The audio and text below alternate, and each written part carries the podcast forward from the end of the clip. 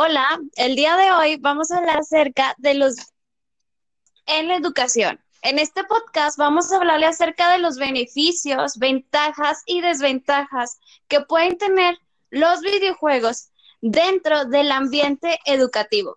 Para este podcast estarán con nosotros Jessica Dimas, Jesús Pérez y Yareli Trujillo.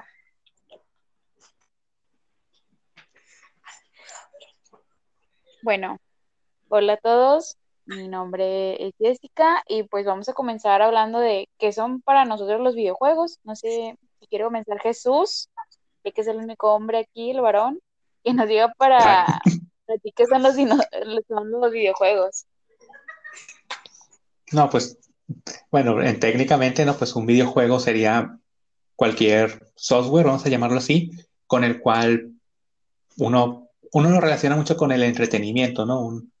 Una simulación de, de alguna, puede ser incluso vocaciones. Últimamente se dan muchos esos tipos de juegos, videojuegos, perdón, en el cual uno interpreta un papel de un personaje o de, de una profesión o incluso algo más fantasioso como un superhéroe o tal. Por lo tanto, un videojuego pues es eso, es como que un software que nos permite distraernos un poco de, de nuestro día a día.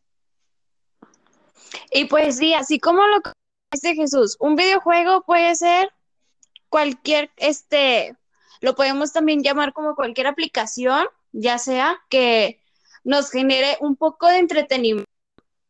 En un videojuego puede haber de todo, tanto si quiero aprender las tablas de multiplicación como si quiero matar a un zombie. O sea, en un, en un videojuego podemos hacer cualquier cosita. Pero yo considero, por ejemplo, que antes, yo me acuerdo que tenía un Game Boy, entonces a, base de una consola, porque antes pues no existían ahorita los teléfonos inteligentes, que la, tableta, que la, la laptop, entonces yo creo que antes era por medio de una consola y pues no había tanta diversidad en querer. Antes nada más había de que el Mario Bros, eh, no sé qué más. Eso es lo único que me acuerdo yo, este, o por medio de las máquinas ahí en las tienditas. Yo creo que ahorita en la actualidad, pues ya hay muchos, muchos, pero muchos beneficios dentro de los videojuegos y pues también que está al alcance ya de todos, desde niños, ya bien pequeños desde los dos, años de vida y pues hasta adultos, ¿verdad? Que los podemos tener más al alcance. Sí, creo que hayas dado con un punto muy importante, porque si hablásemos sobre la implementación de videojuegos, ya entrando un poco al tema, en la educación, si lo hablásemos de hace, ya no te digo 30 años en los 90, sino de hace 20, en el año 2000, pues era muy difícil tener como que acceso a videojuegos de una manera sencilla. A lo mucho podíamos acceder a los videojuegos que incluían un celular, los celulares de antes, que era la viborita y poco más. Pero hoy en día, con los teléfonos inteligentes, tenemos acceso a videojuegos que son incluso gratuitos. Bueno, con con manera de financiarse a través de publicidad y tal, o incluso en la computadora. Otros tipos de videojuegos que o son gratuitos o son como que una versión de prueba para que tú ya te decías pagar o no. Muy, muy diferente a como decías tú antes, que tenías que ir a comprar un cartucho y si, y si no encontrabas, pues no, no tenías básicamente con qué jugar. Sí, yo creo que antes los videojuegos yo creo pues, eran, entre comillas, no, continúa, compañera. Sí, sí, sí, así como. bueno, así como yo me fui a más.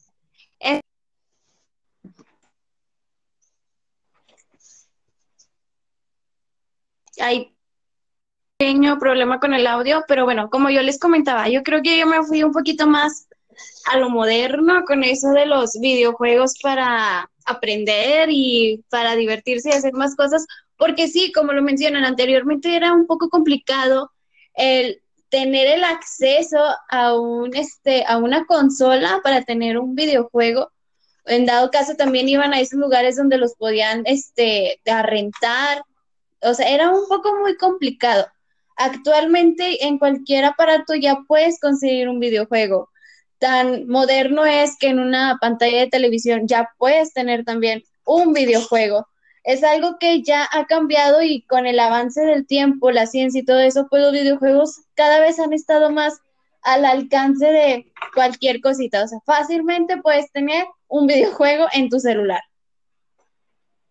Sí, pues estamos hablando de una evolución impresionante. Yo creo que esto de la tecnología, entre comillas, nos puede favorecer. Pero pues es como le decíamos, antes lo que yo mencionaba era que los videojuegos de antes, creo yo, desde mi punto de vista, eran más sanos. De que pues estabas más entretenido jugando al Mario Kart, Mario Bros, a de la Viborita, este, y todo esto que pues nada más era para pasar el rato, ¿verdad? Pero tampoco no nos enfrascábamos de que tengo que estar todo el día pasando este nivel. Como ahorita, si ya nos vamos ahorita a la actualidad, o sea, los niños se enfrascan tanto que pueden durar incluso horas y hasta un día eh, pasado en los videojuegos. Y yo creo que partiendo de esto es, es algo dañino. Pues sí, bueno, ni tan niños, la verdad. Aquí yo de ejemplo, ¿no? Pero para hablando bien. Yo creo que eso ya ahí entramos en otro punto, que es la supervisión del adulto, en el caso de los niños. Porque ya si un adulto quiere pasarse todo el día jugando, pues ahí uno cuestiona sus decisiones, ¿no? Pero pues es su decisión al final del día. En cambio, pues un niño, pues ahí tiene, depende del acceso que tenga. Porque antes es cierto que se le podía controlar más el uso de la consola, incluso el padre podría, ¿por qué no? quitarle el cable de la consola, esconderle la Game Boy, casi contando experiencias personales, ¿no? Pero hoy en día, pues, el niño tiene, tiene el smartphone, que es más, es más raro que se lo quiten o, bueno, no sé eh, qué hayan observado ustedes en este aspecto, pero yo creo que en parte que tiene un, un acceso más fácil, pues también tiene ese problema de poder caer en esta especie de, vamos a llamarlo así, adicción. Ese es un punto que también hay que, pues, este, que se pueden generar muchas problemáticas y muchas, este, sí, eh, diversas opiniones, porque es como lo dices, es, ya depende mucho de la persona quien le esté llevando la supervisión, en este caso de los niños, que lo más probable son los papás porque son quienes están con ellos. Y pues también es el checar qué tipo de videojuegos están jugando, porque pues como puede haber de todo, eh, muchas de las veces, este, los niños se pueden inventar cualquier edad, suponiendo que es un niño de 12 años y si el juego te permite edad arriba de 18 años, pues él puede decir, le puedo poner, al cabo no me están viendo. Entonces, aquí también se genera otra problemática que pues a largo puede ir afectando o este si se tiene buena supervisión, pues puede ser algo que pues no puede llegar a suceder.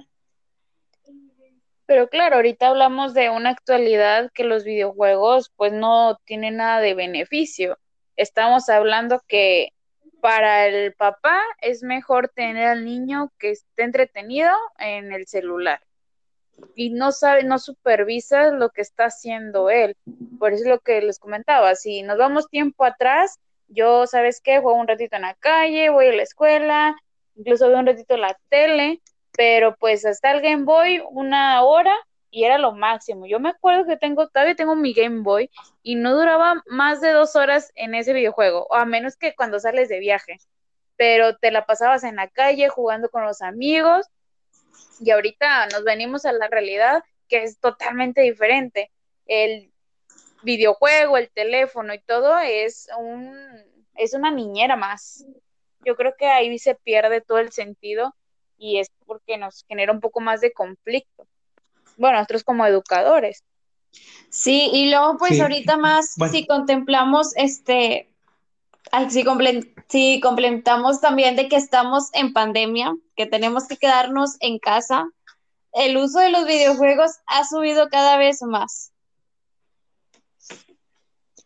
Sí, bueno, retomando el tema sobre que hoy en día pues no hay tantos juegos y tal, o sea, que, que fomenten esto, ¿no? Que casi que son más adictivos, más perjudiciales, entre comillas, pues también depende porque, y esto no es para hacer publicidad, pero en, en el Google, en el Google Pass, que es de aplicaciones de Android, hay una sección que es como que juegos educativos. Y yo pues ahí estaba explorando y vi que eran un montón de juegos pues para niños, de matemáticas, español, etcétera, pero ahí caemos en el interés del niño, o sea, el papá le puede comprar esos o, o bajárselos de manera gratuita, pero quizás el niño que todos sus amiguitos juegan, no sé, al, Free Fire, que es un juego pues para mayores de 18, pues no le va a interesar jugar un juego de matemáticas o de español. ahí creo que ya podríamos entrar en el tema de cómo un docente puede fomentar el uso de este tipo de juegos en, en los niños.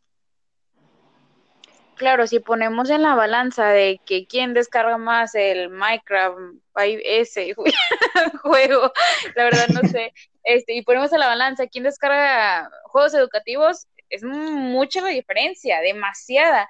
Por ejemplo, yo ahorita de maestra de apoyo, yo simplemente mucho los juegos educativos y me doy mucho la tarea de estar buscando, descargándolos de aplicaciones en inglés, de matemáticas, de español, ortografía, y la verdad hay una riqueza de juegos educativos impresionante y que muchos no lo saben.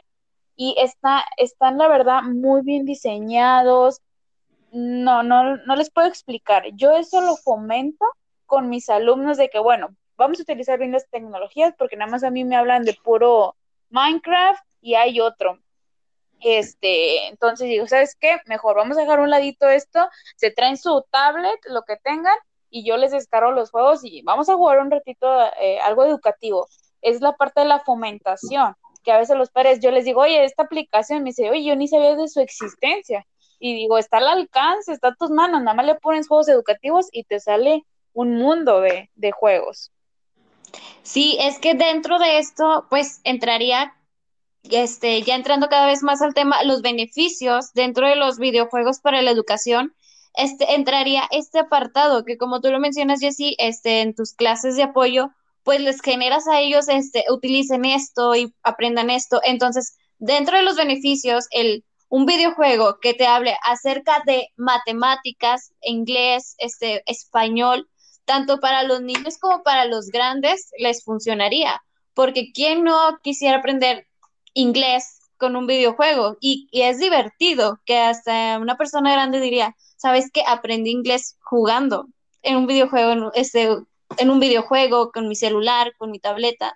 Entonces, si a grandes esto le funcionaría, pues es fácil que a los niños igual, y más si supongamos que se los empiezan a implementar en una edad que van iniciando a la primaria como un medio de apoyo extra pues a los niños les generaría mucho beneficio, mucha, este, ¿cómo decirlos? Les aportaría mucho ya que están aprendiendo.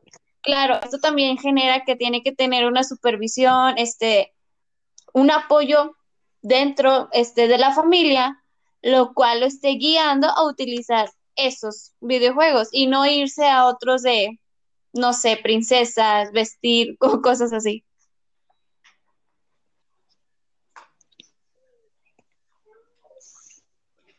Bueno, aquí sería esto, eh, es que en sí, bueno, lo que decías ahorita, justo terminando, pues a un niño, a una niña le va, le va a llamar más la atención el vestir o no princesas que poner un número o no en una aplicación educativa. Y ahorita que mencionaba sobre cómo aprender inglés y tal, yo cuando pues era niño, yo en sí aprendí inglés con los videojuegos. ¿Por qué? Pues porque me interesaba lo que yo estaba viendo, o sea, las imágenes y tal, y quería enterarme de la historia, pues ahí me tienes a mí jugando con un diccionario al lado y, anotando las palabras para poder ubicarme un poco. Y yo creo que ahí fue porque, pues, pues por mero interés de lo que estaba viendo, y yo creo que eso es lo que se tiene que buscar, que de hecho uno abre las aplicaciones educativas que existen y, y pues sí te presentan unos juegos coloridos con personajes llamativos, que quizá un niño de, ¿qué te diré?, cinco años y tal le atraiga, pero ya un niño de, de 8 o 10 años en adelante, como que eso lo ve como que entre comillas infantil, ¿no? Bueno, no deja de ser un niño, pero está como en esa etapa, ¿no? De, ya no quiero cosas infantiles y pues le hace el feo. yo creo que ahí está el punto en cómo, cómo lograr como que ese, ese interés en juegos educativos sin que el niño en sí se entere que son educativos. Claro, fíjate que yo estaba buscando pues un poquito más de información y si dice eso, que uno de los beneficios de los videojuegos ahorita actuales es que estás forzando al, al niño, al adolescente, que si tú estás en inglés o en chino, no sé, todo lo tiene que traducir. Y pues como le gusta, es de su atención, pues lo aprende, ¿verdad? Que antes de ir a una clase pero imagínense en el peligro en que nos podemos enfrentar nosotros como docentes en un futuro que decir, oye, pues por un medio de un juego que, que, no es nada educativo, pero por el interés del niño, pues nos está quitando trabajo, porque ya no va a haber entonces maestros de inglés. porque pues dices, oye, pues aprendo mejor inglés en un videojuego y no le invierto dinero. Yo creo que ahí está una de las problemáticas también, ¿verdad? Si es que en sí, creo que todo depende de que el maestro sepa adaptarse. Por ejemplo, si ves que, ah, es que mira, los niños se interesan por esto que quizá yo no domino tanto, pues lo investigo y, busco la manera de, implementarlo en las clases. Pero es que ya es muy complicado quizás para un docente que, que no esté muy a la par de lo que le gusta a los niños.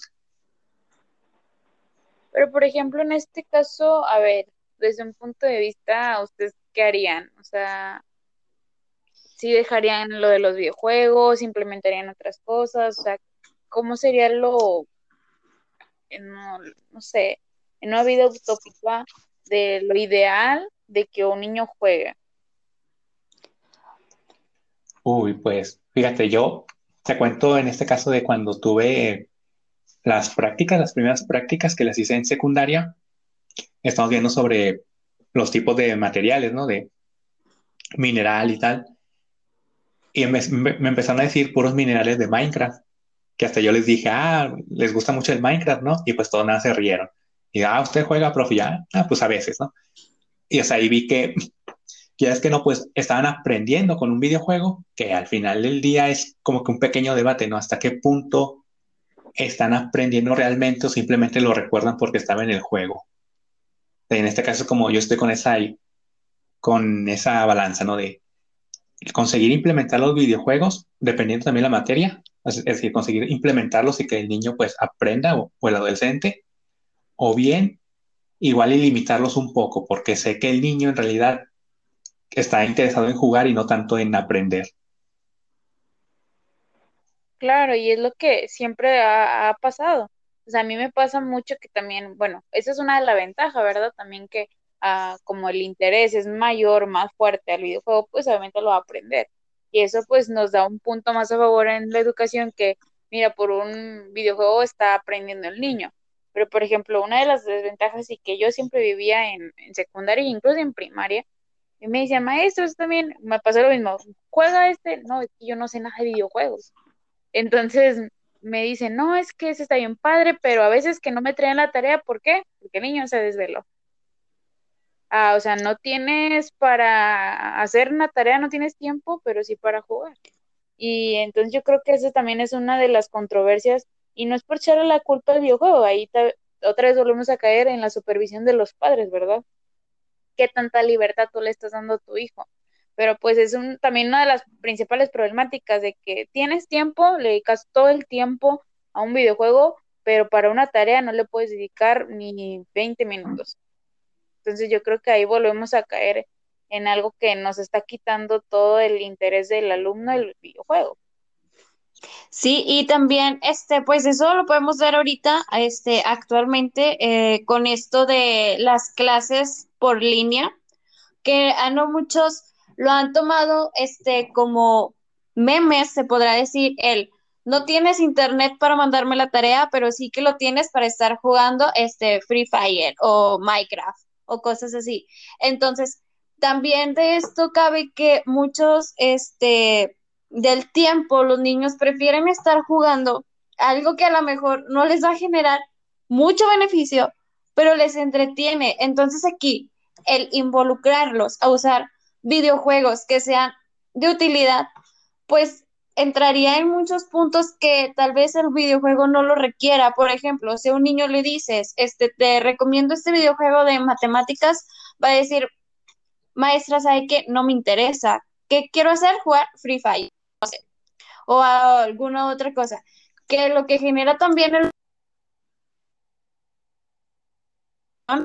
a querer nada más estar jugando sin estar este, prestándole más atención a lo demás que están haciendo. Claro, fíjate, a mí me pasa mucho este algo porque no me gusta tanto meterme en los videojuegos, es porque también se crea un vicio. Claro, ¿verdad? Todo es a su medida. Pero a mí me pasa mucho con, con mi pareja, que es de que yo estoy haciendo tarea por tres horas y por ejemplo, no sé, se me va el tiempo y ¿dónde estás? le mando mensaje a mi novio, ah, es que no te puedo contestar porque estaba jugando y se la pasa por cuatro horas jugando y es como que, híjole, o sea, de repente sí, te pones en la balanza de que, oye, yo estoy haciendo tarea, estoy trabajando y tú nada más en todo este tiempo que yo utilicé para hacer algo productivo, tú lo haces para estar jugando. Entonces, sí queda mucho el pensar de que cómo eh, está invirtiendo el tiempo en algo que, que, que te va a dejar. Te va a dar diversión, pero pues, ¿qué más te va a dar? No, pues ahí sí entras en un tema interesante, porque bueno, como decía en un, en un inicio, pues un adulto pues toma la decisión, pero es que un niño, o sea, un niño sin supervisión y un videojuego, ahí, ahí ya lo pierdes al niño. O, o no le interesa, o, o, si le interesa, pues ahí, ahí quedó básicamente. Sí, pues digo, si un adulto no puede ser capaz de controlar qué tanto tiempo tú le vas a dedicar al juego y se te va, o sea, yo a veces platico de que se le va literal lo que está haciendo en el momento. Es como si tú te enfrascaras tanto en el videojuego que tú lo estés jugando, tú estás dentro de él. Entonces, a veces se, así se va el tiempo, cuatro horas, y digo, o sea, tú lo que te divertiste en tu mundo virtual jugando cuatro horas en tu videojuego, yo esas cuatro horas las aproveché para hacer algo productivo. Entonces digo, ¿cómo se te va tanto el tiempo que te enfrascas en una vida virtual y pierdes la realidad de lo que está pasando? es como que te estamos, ay, no, no me molestes porque yo estoy enfocado en mi juego. Entonces ahí va una de las problemáticas, una de las desventajas es que pues realmente sí te pierdes un poquito de la realidad. Mientras tú estés jugando y ya se crea una adicción, te vas a perder total de la realidad de lo que está pasando. Tú todo lo vas a ver de una manera virtual. Incluso si se vuelve un poco agresividad el momento de que tú le estás molestando en que, no sé, que lo van a matar. Ay, no, quítate, quítate, quítate. O sea, se altera yo lo he experimentado para esto y sí se llegan a alterar. Es como a ti como docente, si te llegan a mover algo de tu planeación, pues te vas a alterar. Eso es nuestro juego para nosotros. Nuestro juego es que no nos muevan nada. Si nos mueven algo, ya nos alteramos. Imagínate ahora dentro de un videojuego. Y pues aquí también podíamos meter a los videojuegos que son de deportes, el dichoso FIFA, que muchos también han de jugar que le preguntas a los niños, ¿haces algún deporte? No, pero juego FIFA, eh, fútbol. Es como que no, ese tiempo que inviertes jugando FIFA o jugando eh, fútbol, ¿por qué mejor no lo inviertes en jugándolo de verdad? O sea, generas, vas, vas haciendo ejercicio, vas mejorando tu este, salud física, en vez de solo estar sentado con un control jugando, que aquí también entraría en el tiempo que le estás dedicando tanto al videojuego como el tiempo en el que pudiste haberlo aprovechado haciendo eso. O sea, en vez de estar jugando FIFA acá bien entretenido, ¿por qué mejor no estarlo haciendo este tú mismo y te vas generando este actividad física en vez de solo estar sentado en un lugar?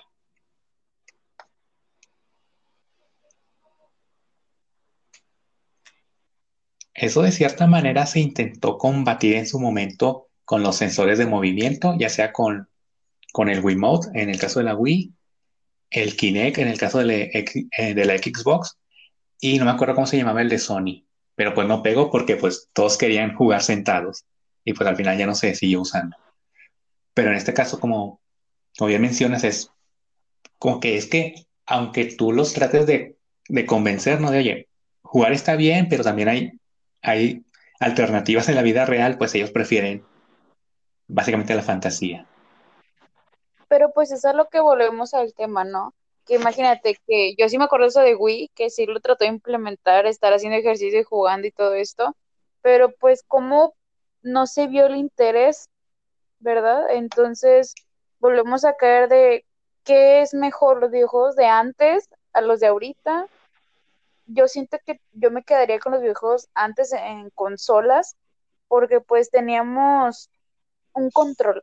Yo siento que el videojuego sí nos enriquece en activar muchos puntos cognitivos y habilidad, y, pero yo siento que ahorita los, los videojuegos actuales, si no hay una medida, nos perjudica más al ser humano.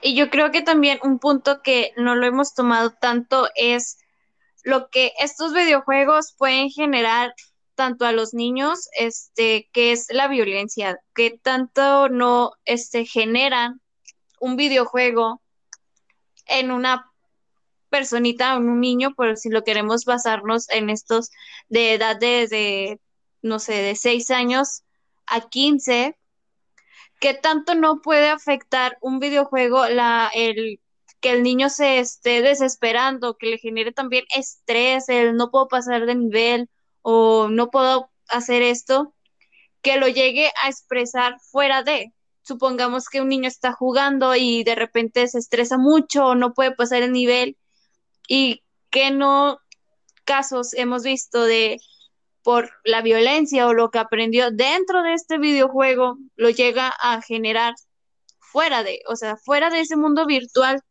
que tantas cosas no está generando también el niño al salir de esa zona en la que se encuentra.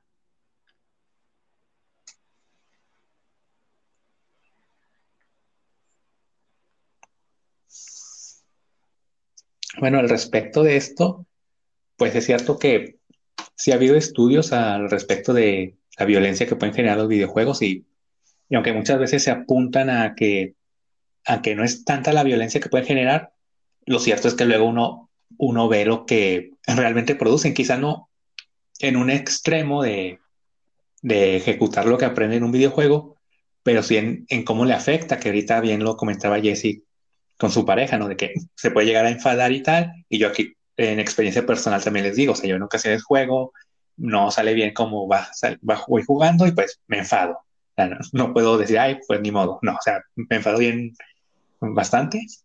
Y digo, o sea, ¿qué me están provocando ¿no? los juegos? En, a mí también. Pero ahora imagínate a un niño, si, si un docente dice, vamos a implementar videojuegos o pues, vamos a implementar los videojuegos en el aula, inicias, quizás que no, una competencia entre los propios alumnos. Eh, quizás tú dices, no, no es competencia y tal, pero ellos se lo van a tomar como tal entre ellos. Y ahí puedes empezar a generar un pique entre alumnos. yo creo que eh, los principales retos que ahorita tenemos los docentes, pues es todo esto de los videojuegos, estamos compitiendo con ellos. que realmente si no hacemos un cambio o no promovemos algo bien saludable en ellos, pues nos va a seguir afectando. Si eso es ahorita, yo te comento desde mi sobrina que tiene un año y meses, ella ya agarra el teléfono y con el dedito le empieza a dar para lo de los videos, digo, o sea, como desde ya bien pequeños los estamos, bueno, los padres los están educando a que tú aquí estás en teléfono y es una herramienta para ti más. ¿Cómo se está quitando todo eso? Yo les digo, yo les voy a comentar cómo antes yo me acuerdo que salíamos a andar en los parques con los amiguitos y ahorita no, tú ves a los niños en los centros comerciales eh, y todo esto y nada más están en el teléfono jugando. Entonces, yo creo que estamos también quitando una algo muy una de las etapas más bonitas que es que vivan su infancia. Ahorita quiero yo creer que ya los juegos de mesa ya pasaron de moda, las bicicletas ya pasaron de moda, los patines, los balones y qué les interesa más a un niño que le compres un teléfono y que le pagues un, le pagues para que él siga jugando y comprando más armas.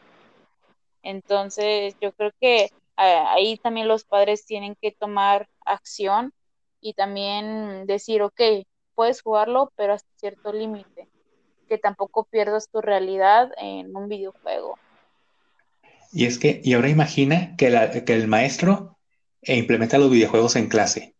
Y para eso, el, para el alumno va a ser una excusa en casa, decir, no es que cómprame un celular, cómprame una tablet o incluso una computadora que pueda ejecutar juegos, porque en la clase los estamos usando. Y va a ser como que una excusa que, que quizá el maestro usa juegos educativos y él lo va a aprovechar para otro tipo de juegos. Claro, y te digo, yo por ejemplo, en mi caso, yo aquí, yo hablo con los padres de mi familia, tengo muy buena comunicación, y es de que, no, yo la tablet es para algo educativo y yo también ocupo que lo esté supervisando. Entonces, como un trabajo en conjunto de decir, yo tengo el poder de esta tableta y tú nomás la vas a usar aquí y bajo mi supervisión. Entonces, yo te ya hice un estudio de los juegos que son adaptados para ti, los que te pueden beneficiar y créanme que yo he tenido muy buenos resultados. Pero esa base de qué? De crear un hábito saludable y también con el apoyo de los padres de familia que me apoyen en decir si te doy el permiso, si estoy consciente y que también el alumno se dé cuenta que ambos, tanto el maestro como el padre de familia, están trabajando en conjunto. Yo creo que eso es como que lo más importante que el alumno vea eso, tanto el padre de familia como el maestro estén supervisando lo que está haciendo el alumno.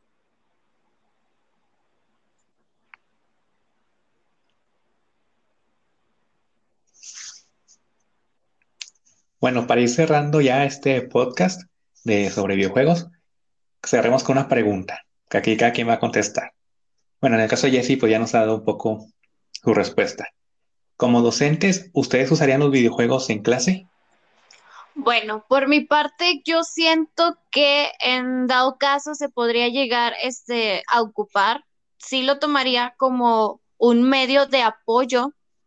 Este, más que nada, esos videojuegos que se eh, pueden realizar en conjunto con clase, o sea, todo el grupo, ya que también generaría como tú lo dices, puede generarte muchas cuestiones, tanto que los mismos niños lo tomen como un medio de competencia, este, un medio de chantaje, por así decirlo, de que papá necesita un celular, papá necesita una tableta, pero siempre y cuando, como lo mencionaba Jessica, trabajar en conjunto con padres de familia, docentes y padres de familia, que se comprometan a supervisar y llevar a cabo una buena acción, un buen hábito de utilizar los videojuegos. En mi caso, yo sí los utilizaría siempre y cuando se mantenga esa, pues esa dinámica, por así decirlo, de tener un buen este eh, apoyo y que se utilicen de la, de la mejor manera, porque en dado caso, todo se puede controlar y los niños pueden hacer de que sí, estoy jugando un juego que me encargó la maestra cuando en realidad te están haciendo otra cosa. Yo siento que todo con supervisión y buen apoyo se puede generar y se pueden aprovechar de una manera muy bien adecuada. Yo de mi parte, yo he visto un montón de aplicaciones que se tiene el control, tanto el maestro está viendo, lo, está supervisando lo que está haciendo el alumno y el padre de familia también tiene el acceso, entonces yo creo que hay muchas herramientas que a veces nos falta a nosotros como educadores investigar, indagar y preguntar y pasar la información si tú bien la sabes. Y hay diversas plataformas, juegos, que todo en conjunto, tanto el padre de familia como el maestro, pueden supervisar lo que está haciendo el alumno. Yo creo que sí los videojuegos pueden beneficiar, pero con una supervisión. Yo ese es mi punto de vista. Bueno, y finalmente, pues yo coincido bastante con ustedes. Todo depende de la supervisión tanto de padres como de maestros. Y en este caso, pues, es cierto que uno como docente en el aula, pues no puede controlar lo que juega el niño en casa y tal, pero pues ahí es, como dice Jessy, tener una buena comunicación con los padres y trabajar en conjunto para ello.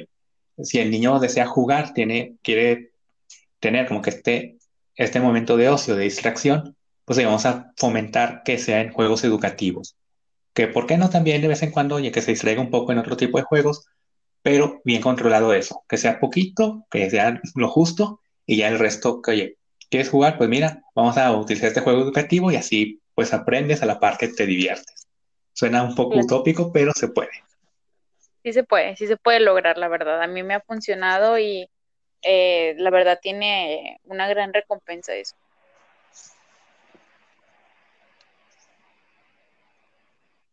Bueno, pues por nuestra parte es todo. Espero que les haya gustado y muchas gracias.